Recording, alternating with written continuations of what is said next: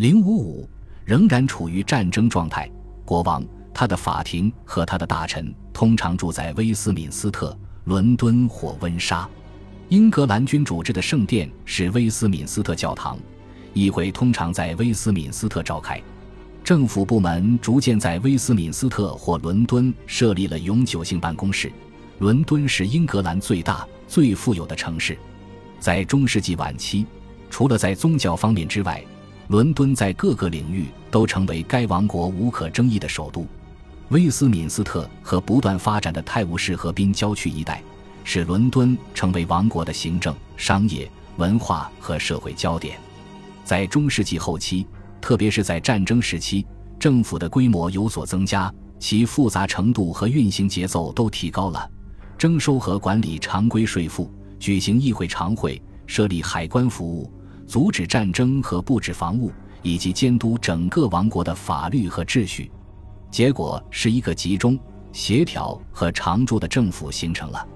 当十四世纪头三十年里与苏格兰的持续战争被规模更大的对法国的战争所取代后，约克也失去了与伦敦相竞争的另一中心的地位。此外，爱德华三世和亨利五世经常在国外率军作战，而缺席国内事务的管理，这更凸显了需要建立一个固定的、集中的政府总部。该总部可以在没有国王本人参与的情况下运作。一三三九至一三四一年间爆发的危机，让爱德华三世认识到，他再也不能像爱德华一世和他的前任国王们那样，把他的政府机器随身携带。到了一千三百四十年。财政署回到了威斯敏斯特办公，从此以后没有搬离过。国王的文秘书、财政署和法院等官僚机构都在首都扩大其规模。官员们大多是雄心勃勃的小土地所有者，他们也在邻近的郡扩张利益。权贵、主教和修道院院长在城市内或城市附近购买了住所或房屋。伦敦居民的姓氏和他们所说的语言表明。许多地位卑微的人从王国的各个地方迁移到了首都，甚至包括从威尔士和爱尔兰来的人。英格兰教会的英国特色是中世纪晚期第二个重要且持久的特点。第一个特点是，英格兰教会与其他拉丁教会共同信奉天主教的信仰和教义，但人们普遍认为，这个由罗马教皇作为教父领导的普世教会。是一个由众多独立教会组成的大家庭，每个教会都有自己的特点和自治权。英格兰教会的英国特性在中世纪后期变得更加明显，成为英国人国家意识在教会特色上的反映。在某种程度上，这要归功于英语和英国人的独立经历；在更大程度上，跟英国的法律和习俗有关。英国人生活在这套法律和习俗框架下。国王也在这个框架下遵守他的加冕誓言。此外，英格兰国王、贵族、绅士和城镇居民建立、鼓励和资助了英格兰教会，使他们个人和家庭与某个教堂或某些神父建立了亲密的纽带。主教们是大地主，他们在议会有一席之地，是国王的议员之一。他们和地位次之的权贵都经常得到提拔，因为王室信任他们。认为他们有用，并且他们可以在教会得到奖励，不需要国家财政掏腰包。当然，英国人能够控制其教会，并塑造其特点和神职人员，是有充分的实际原因的。在法国战争期间，有一点似乎更为紧迫：在一千三百零七年及以后，教皇在英国教会的组织和管理中的作用都遭到了强烈的抵制，甚至包括主教的任命。毕竟，十四世纪的大多数教皇都是法国人出身，并且在一三零八至一三七八年期间，他们生活在阿维尼翁，有成为法国人的傀儡的危险。相比之下，只有一位教皇是英国人，并且没有一位教皇曾经访问过英格兰。直到一九八二年，这个惯例才被打破。通过几个方面可以说明英国教会的英国化趋势。基于早期神父制定的规范，并通过教皇立法得以补充的教会法，被英格兰的教会法庭接受，并得到普遍运用，并且教皇在教会事务中的最终司法权也得到了承认。但在实践中，教会法受到王权的制约，特别是当被指控犯罪的教士声称享有教士豁免权时。从爱德华一世时代开始，教皇向英国神职人员征税的权利受到严重限制，大多数教皇税收进入了国王的金库，而不是用来对敌斗争。更严重的是，从十四世纪中期开始，以及在天主教会大分裂期间。教皇任命英格兰教会主教们和其他重要成员的权力受到限制，英格兰自己所支持的教皇又无立锥之地。于是，英格兰国王使用了反教皇的空缺圣职继任者法和侵犯王权罪法，迫使教皇妥协，使得任命的主动权落在国王手里。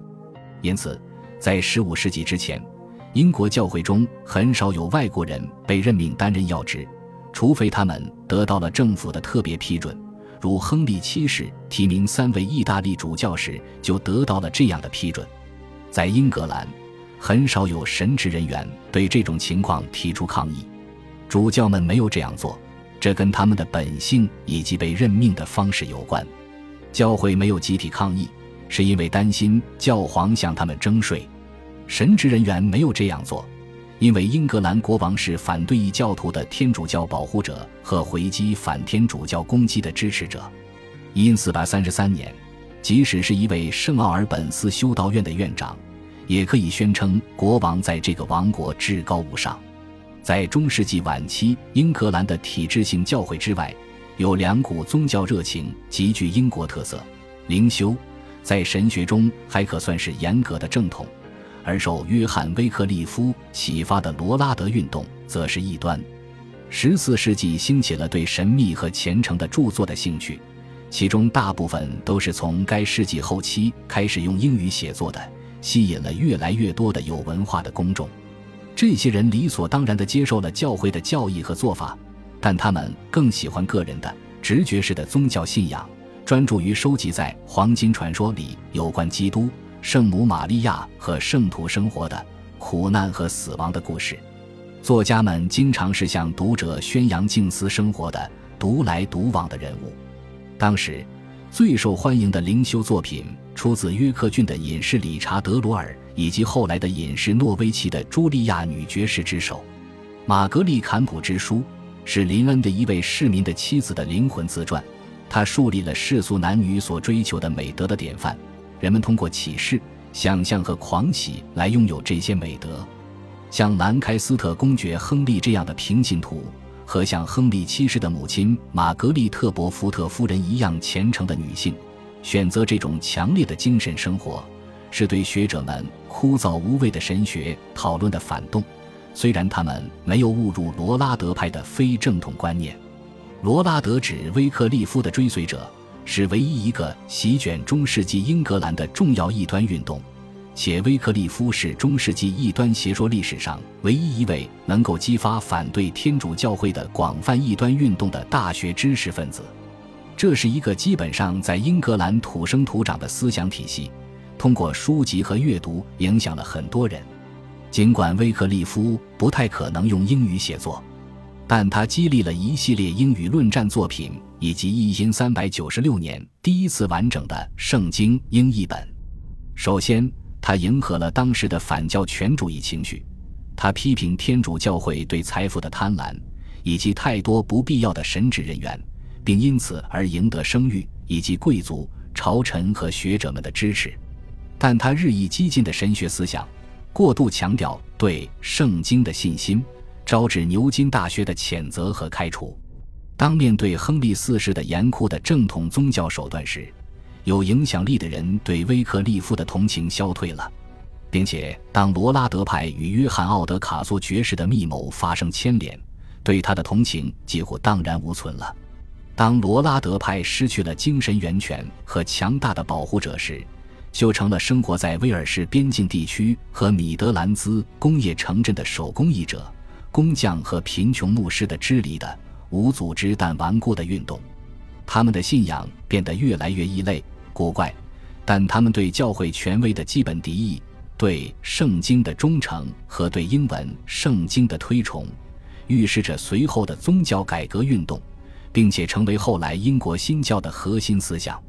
识字率的提高和英语语言的广泛使用，是十四世纪末和十五世纪的两大发展趋势。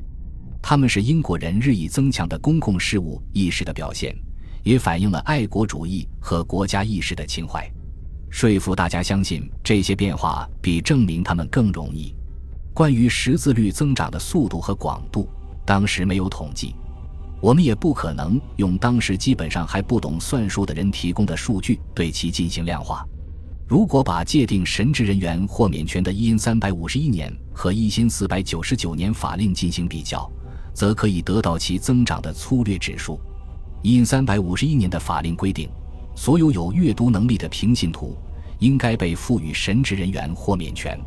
一百五十年后，情况发生了变化，纯粹的世俗学者和圣职人员之间画了一条清晰的界限。